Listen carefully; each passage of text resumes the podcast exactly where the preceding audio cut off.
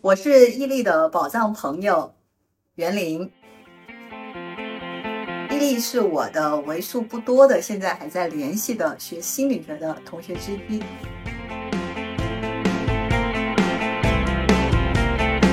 欢迎收听伊利和他的宝藏朋友，这里有人生故事，有职场内幕，有吐槽笑料，核心就是看破说破，一语道破。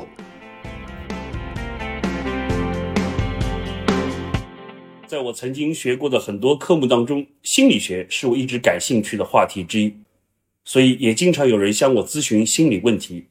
我很惭愧，因为我也帮不上别人什么忙，我自己心里也不一定是很健全。所以今天我请来了朋友当中最懂心理咨询的一位，我是袁林，也是目前正在从业的一名全职的心理咨询师。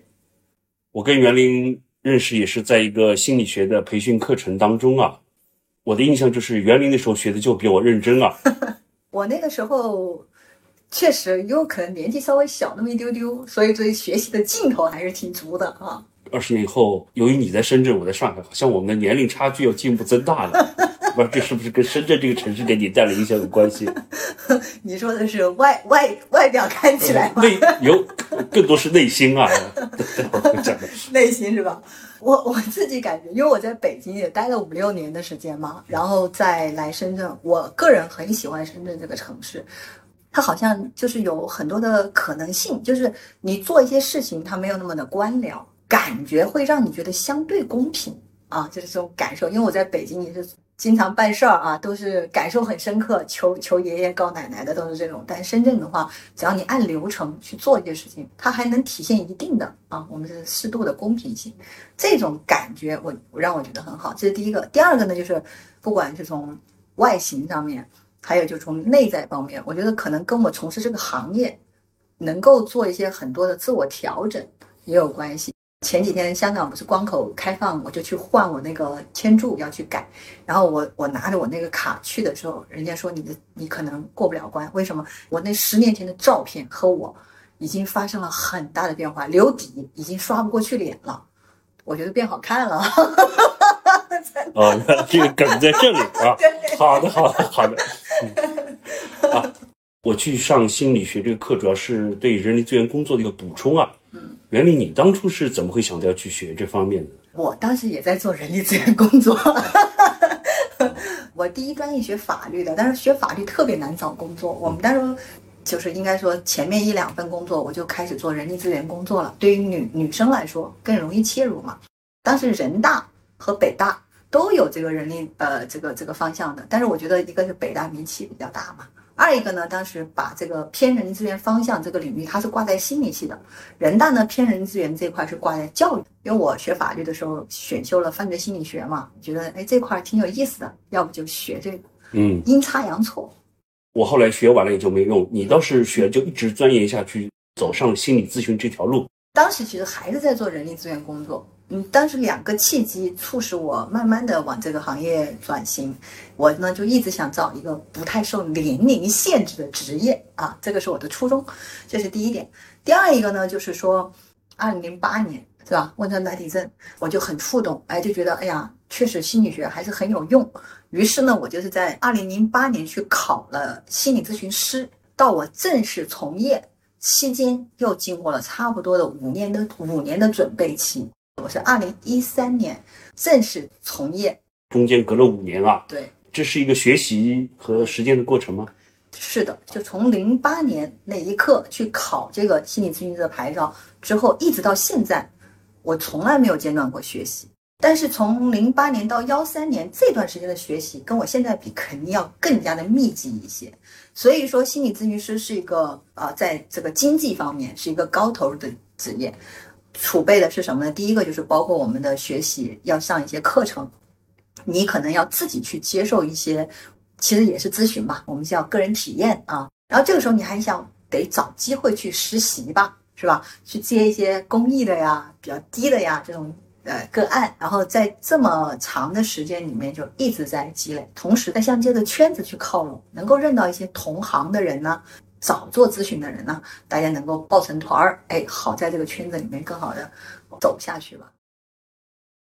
我虽然不懂这一行，但是我也知道一个常见的切入点，叫做你这些心理问题跟你的原生家庭有关系的。首先，这句话是我特别反感的一句话。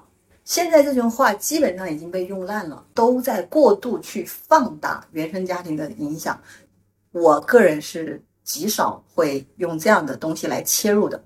我自己的观点是，原生家庭它是一个我们的每一个人的必必然的必经的一个一个东西，即使带给了我们一些创伤或者说不好的影响或怎么怎么样，它也已经成为了一个过去式。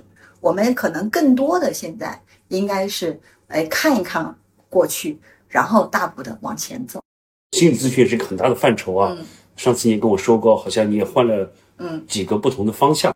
呃，很多的人过来咨询，他肯定是带着各种各样的问题的。那实际上心理里面的婚姻情感是一个大类，亲子类是一个大类，还有一个就是压力焦虑也是一大类的东西。那前面的三四年是什么个案都接，因为你没得挑。有人愿意来找你咨询，你就哎，谢谢谢谢，对吧？你就得接了。随着一些机缘，我就开始慢慢确定，现在目前只做心理咨询里面一个很细分的一个领域，就是性心理咨询，包括亲密关系和情感类的问题，就我就只做这一面，其他的孩子的问题啊，什么呃问题就不要找我了。所以是一个细分市场找准以后深耕的一个过程。对。中国人大部分对心理咨询还不是很熟悉啊，啊，当然可能在大城市的人接触多一些，包括我们看一些外国的影视剧啊，嗯，著名的那个希区柯克电影《爱德华大夫》啊，我们就看到了心理咨询师的工作方式啊。你作为一个内行人，能不能跟我们讲一下，是不是真的要催眠啊，什么这些才能对你进行心理治疗？呃，心理咨询也分很多的流派，用什么样的技术，取决于这个老师他自己学的是哪个流派。刚刚你说的那个催眠呢，它就是属于其中的一个技术，对吧？那有一些人呢，他可能只用催眠来治疗来访者，他就需要在催眠的这个技术上掌握的很熟练。这个呢，就很跟我们这个孩子上兴趣班有点类似，就是小孩可能在三四岁的时候啊，父母就可能给他报很多兴趣班，对吧？但是后来慢慢的，哎，就会发现他在某一个方面他特别喜欢或特别突出，后来其他的就摒弃掉了，就深耕这个方向。我跟大部分的咨询师一样，一进入咨询这个行业，第一学的就是精神动力流派，也就是弗洛伊德精神分析、精神动力啊，包括自体心理学、客体关系是吧？等等，这都是从这个流派里面分支出来的。那我呢，学了大概差不多六年时间。那后来呢，慢慢的我也会接触到了一些呃催眠，我也学过绘画治疗啊、艺术整合呀、完形啊等等，这些都学过。我最后定型下来的是。认知行为疗法目前在国际上面啊，其实也是这个流派的老师会多一些。我自己感觉它还是跟一个时代有关，就是因为精神分析它需要的时间很长，周期很长，费用很高。但是行为疗法它相对比较结构化，短程、快速、有效。我目前主要就是属于是精神分析背景下认知行为治疗师。能描述一下一个典型的一个场景或者过程吗？那实际上，认知行为呢，它是把认知和行为放在一起的。就是一边呢，我们可能会去找到你的认知观念上面的一些偏差的东西，呃，有它有工具的，也有一些表格化的东西，也有可能有家庭作业啊，有这样的。它跟精神分析完全是南辕北辙啊！精神分析很鄙视这种哈 要做作业的这种哈，在你完成的过程中，你就是一种行为的一种塑造，或者说行为的再造。然后这个时候呢，你。经过了一个实践，然后你再过来，我们再在我们的认知上进行一个调整啊，就把你的想法和你的行为结合到一起。简单来说就是这样的一种方式。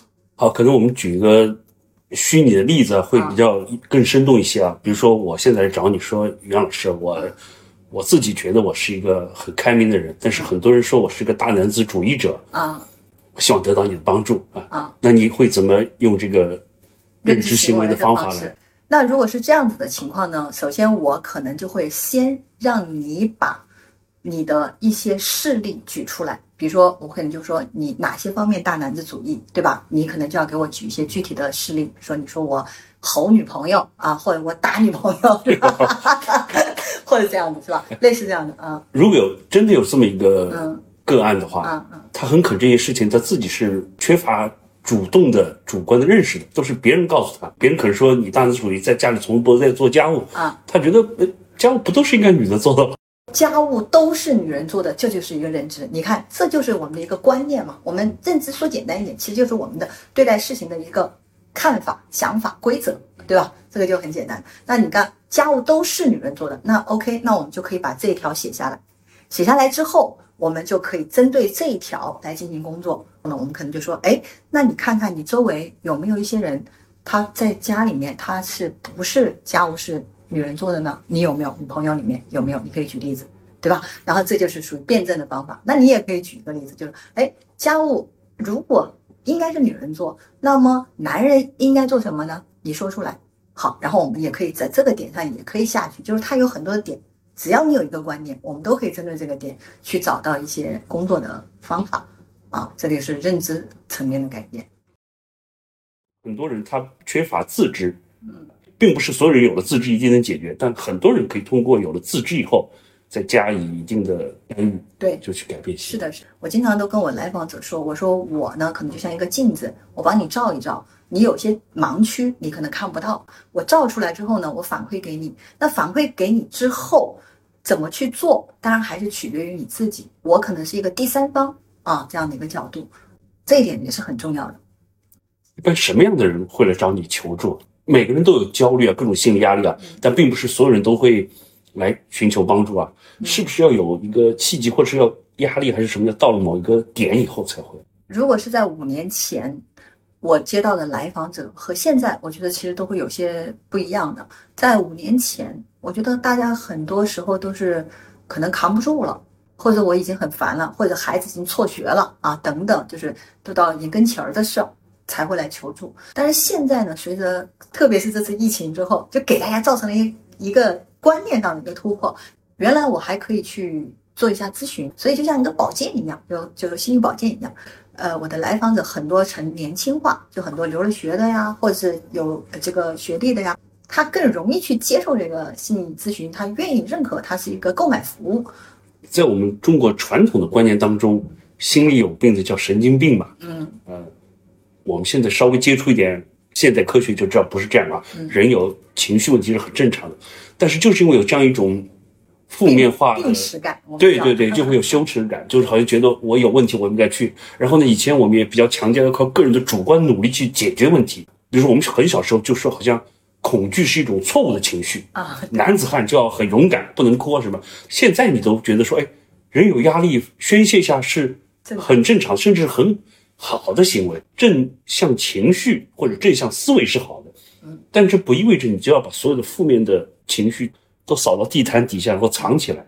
嗯，是的，负面情绪它也有它的价值啊。恐惧是告诉你应该害怕这个事儿，你应对不了，你要害怕。那焦虑是告诉你你对未来没有掌控，我对这个事情担忧。呃，还有抑郁啊，抑郁呢是说明就是呃心境低迷嘛，就是说可能是我现在呃已经应对不了了，我得收一下。对，有个流派叫积极心理治疗，它可以把你所有负面的情绪进行有力的阐释，另外的一个角度阐释。我觉得这样我们这样转换一下，我可以这样说：我现在百分之九十的来访全是中年男性，中年男性是一个高危群体啊。嗯中年男性这个身上出了什么？嗯，你也算中年男性哈，我我可以算老年男性也没关系啊。你算中年男性啊。呃，中年男性在性方面啊出现的问题的几率啊会比较大。过了四十以后，我们整个的人体的机能自然的下降，这是一个人的自然衰减过程，对吧？但是呢，很多男人啊，就心里都住着一个王子和住着一个小男孩啊，四十岁或者四十岁之前一直认为自己是个小伙子，然后歘一过了四十坎，我曾经有一个朋友说是欲望是断崖式下降，那这个时候他的心里就很难接受，因为我们男性的性跟我们的自尊啊，跟我们的社会价值啊是紧密的联系在一起的。第二一个呢，就是一线城市北上广深，特别这种城市，普遍面临着一个压力大、焦虑、未知的情况，这些东西都是我们男性性问题最大的杀手。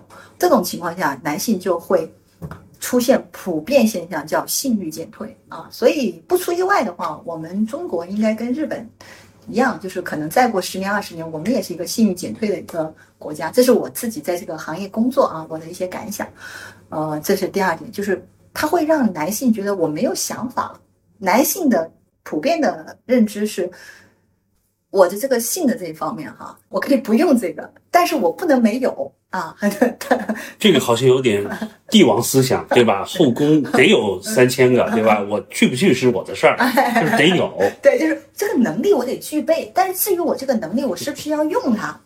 我不一定是吧？因为很多夫妻现在我这呃这个很多来访都是一一年都是几次哈，就基本上就是无性婚姻的这种，但是他仍然会为这个问题过来咨询，对吧？因为呃焦虑啊、压力啊这些东西会让他觉得，哎，我怎么好像不行了，或者没有了？这个就是我刚才说的很重要的两点，一个是身体的自然衰退，第二个就是我们整体的欲望的一个下降。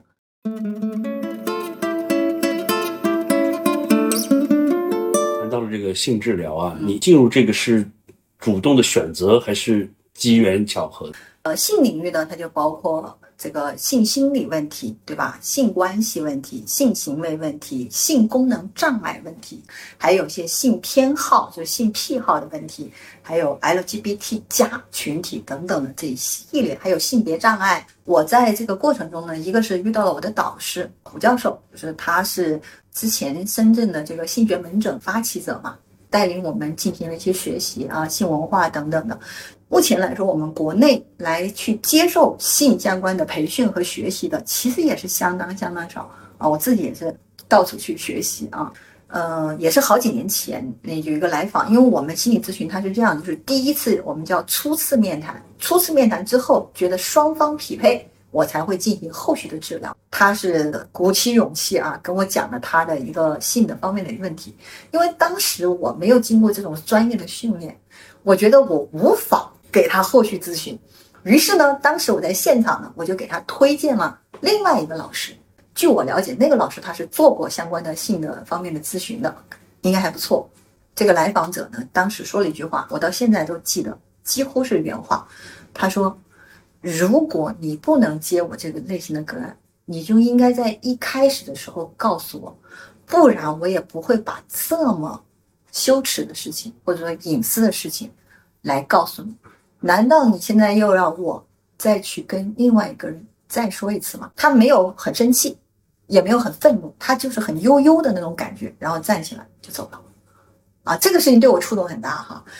也也指引了我，好像应该走上这条路，就是两个因缘巧合。所以既有学习，又有案例的触动啊，两个方向的一一拉一推啊。对，当然很多都涉及病人隐私啊，我们也不能往下深谈。能不能从总体方面让我们把握一下性治疗大概是怎么做的？应该说，我从机构里面能接到的跟性相关的个案其实是并不多的。原因呢，是因为机构。不能够去做推广，所以呢，很多来访者呢，可能来的时候他说，哎，我有亲密问题或者怎么样，他可能会有性问题，但他不会说奔着性问题直接来，比较少。所以我现在的很多个案呢，是我是从自媒体号来的。如果我是从机构里面接过来的个案，相对而言，他是经过了思考，就是我要去解决这个问题，而且呢，他是有一定的经济能力，他是有这个认知的，所以他一般。能够跟你做的时间比较长，而且相对而言，他的问题会不一样一些。我在自媒体上这群体接到的这些个案呢，更多的他可能是呃一个问题，他就想来问一问你，哎，我跟我老婆可能不太好，哎，那这怎么怎么样？这两个用的可能是不同的技术。对于只想问你一个问题的这样的来访者，可能更多的你是给他的呃知识分享。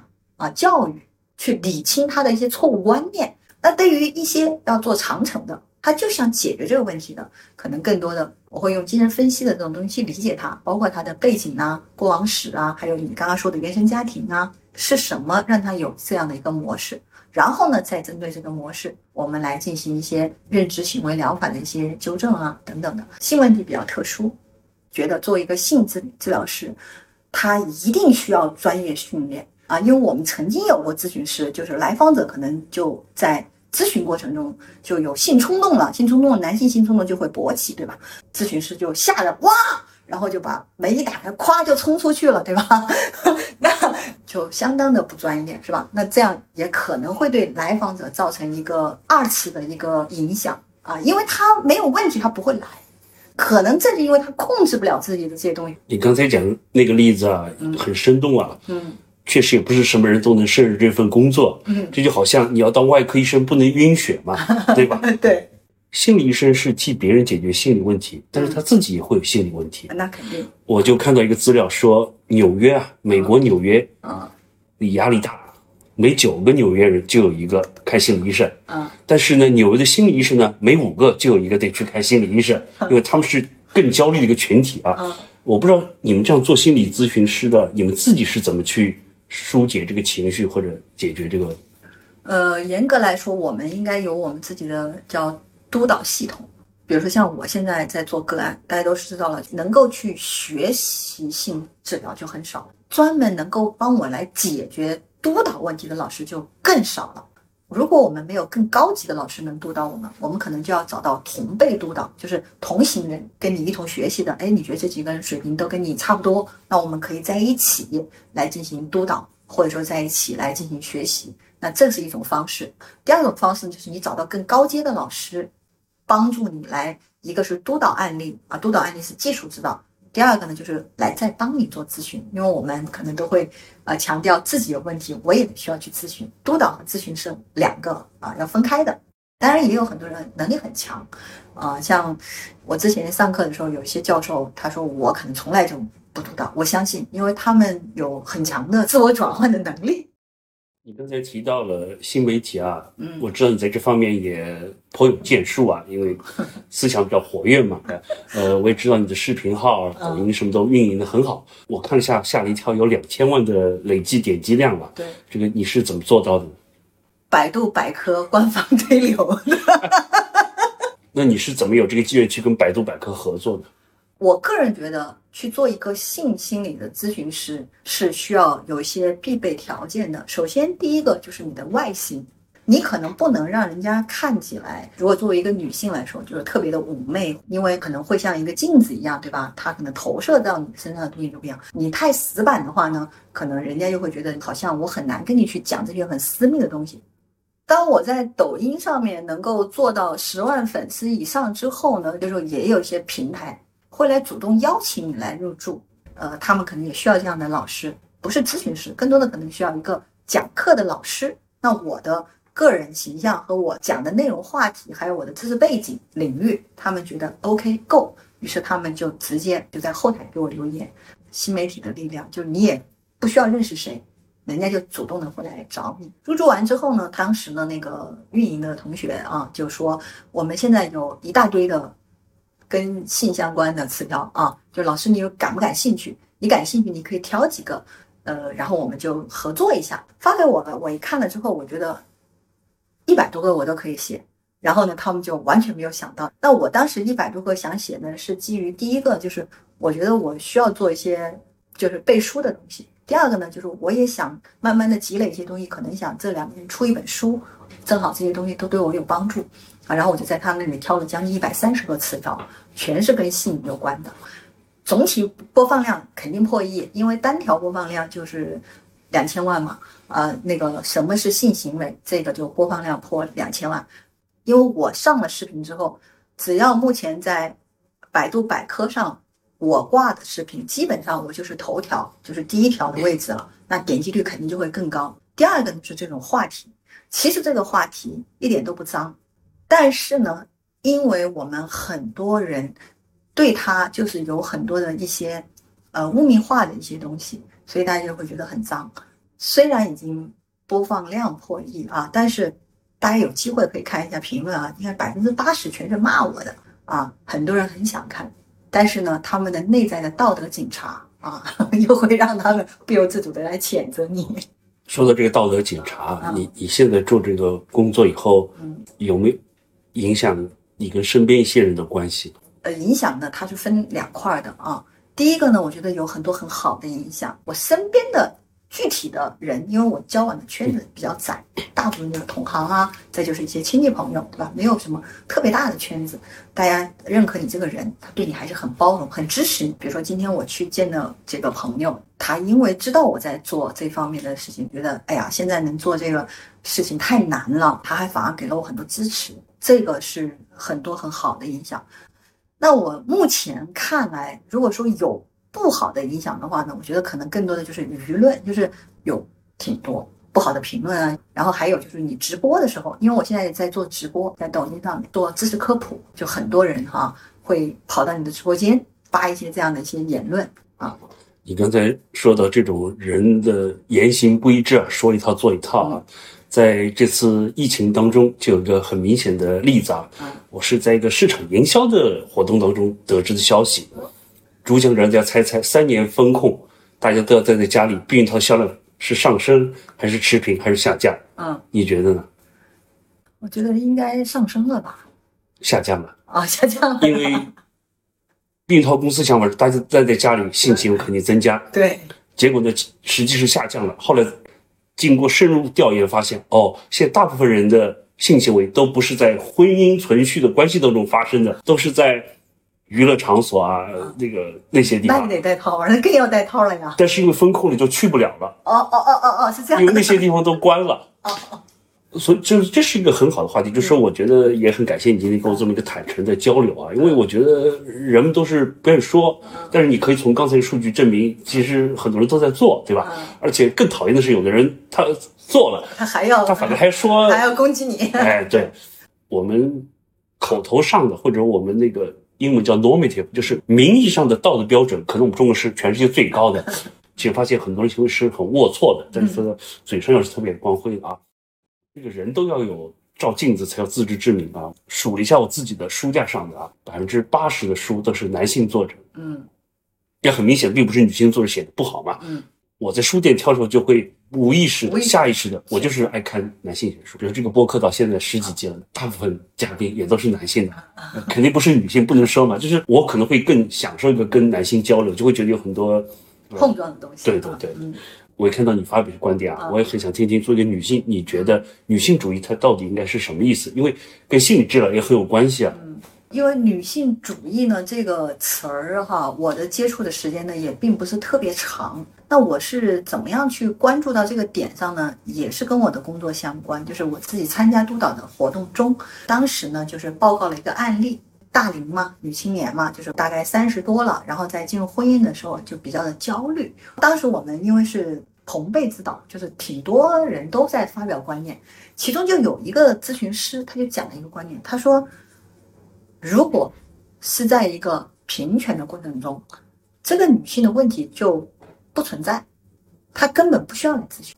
正是因为她到了这个年龄，家庭认为她你就应该结婚，给了她压力。同时呢，在职场里面，她在竞争这个职位的时候，她也感受到了压力。然后同时，他看到他的这些同学们全部都那个，他也觉得压力。那如果你不是在这样的环境中，抛开这种男权文化环境下，他根本压根儿不需要心理咨询。我听完这个观念之后，我当时应该用两个字叫震惊哈来形容。我们心理治疗师一直在教来访者适应社会、社会化，这是我们追求的，对吧？但是我从来没有在这个视角下去思考这个问题。他这不是病，不是问题。从那以后，社会有病，社会问题。从那以后，我就开始去关注啊女群的一些东西了啊。最后啊，因为你刚才说了，中年男性是一个高危人群，对吧？那我作为一个中年男性啊，我我我们不一定要限制在性这个范畴啊，就是作为整体来说，我在心理健康方面，你能不能给我几条指导意见啊？怎么能够让中年男性啊生活的比较 更好，是吧？呃，也不能也不敢说指导性意见，就是几个建议，因为你这个话题很多人都来问我啊。呃，我首先呢就就是建议，第一个就是我们的。身体的状态就是我们的正常的运动啊，我觉得这个还是很重要的啊，因为我们人一旦保持一个正常的运动，它的代谢会来帮助你自然的驱散掉很多的。因为我们像比如说抑郁的患者，我们都会知道，他晚上他的症状就会重一些，白天他的症状就轻一些。为什么？因为阳光、大自然、光线，自然的就让他的激素水平分泌好，然后我们就会建议他去运动一下。中年男性呢也会有普遍的身体这个发胖，特别是这个腰围的一个问题，所以我觉得运动基本的运动是很必要的，这是第一点。第二一点呢，就是有一段比较稳定的亲密关系。那这个亲密关系呢，可能可以是你的爱人，也可以是你的挚友，就是你的好朋友啊。就没有爱人、单身独生的，那你有那么圈子有几个朋友，他是能够给你情感支持的。我觉得这个也很重要，就是你有了这样的一个稳定的这种关系圈子之后，你起码有些东西你就可以自然的这个宣泄啊，这这个是第二点哈。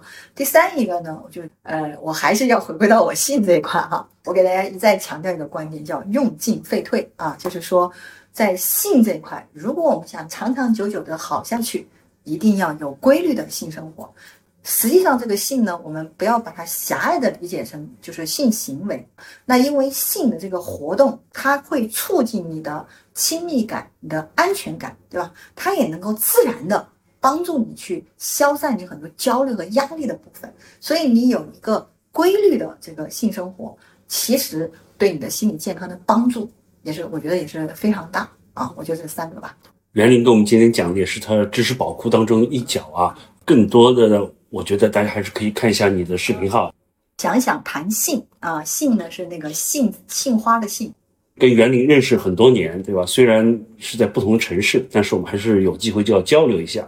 每隔一段时间的交流，都会产生一些新的内容和新的碰撞，所以还是希望你可以在这个心理治疗师的这个路上继续前进啊，给更多人带来心理健康。好，非常感谢，我也。准备把这项职业作为我的一个终身职业了。要满足好奇心，就得敢于进入不熟悉甚至曾经回避的领域。每次和园林交流，我的思维边界都会延伸，心理舒适区也会扩展。下一期中，比我年轻的朋友姚云飞将会展示如何从更年轻的人群身上吸取知识。尽情玩，用心学，做出爆款来。